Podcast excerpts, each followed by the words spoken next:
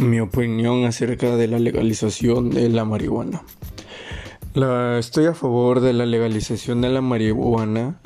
como uso recreativo y uso medicinal, puesto que se me hace una manera muy efectiva de combatir algunas enfermedades y problemas este, mentales y psicológicos, así como de salud podemos este, verlo desde el punto de ejemplo como algunas bebidas que también tienen este, este producto, productos similares que son drogas psicoactivas o medicamentos dañinos para la salud. En el cambio, este, pienso que la marihuana es algo más natural, algo que se le puede sacar un uso muy bueno si se usa con medida, claramente, porque en usos elevados o incluso este, sin un uso controlado puede generar una adicción o una dependencia que termine este, generando un problema más que curando uno u otro que ya se busque combatir.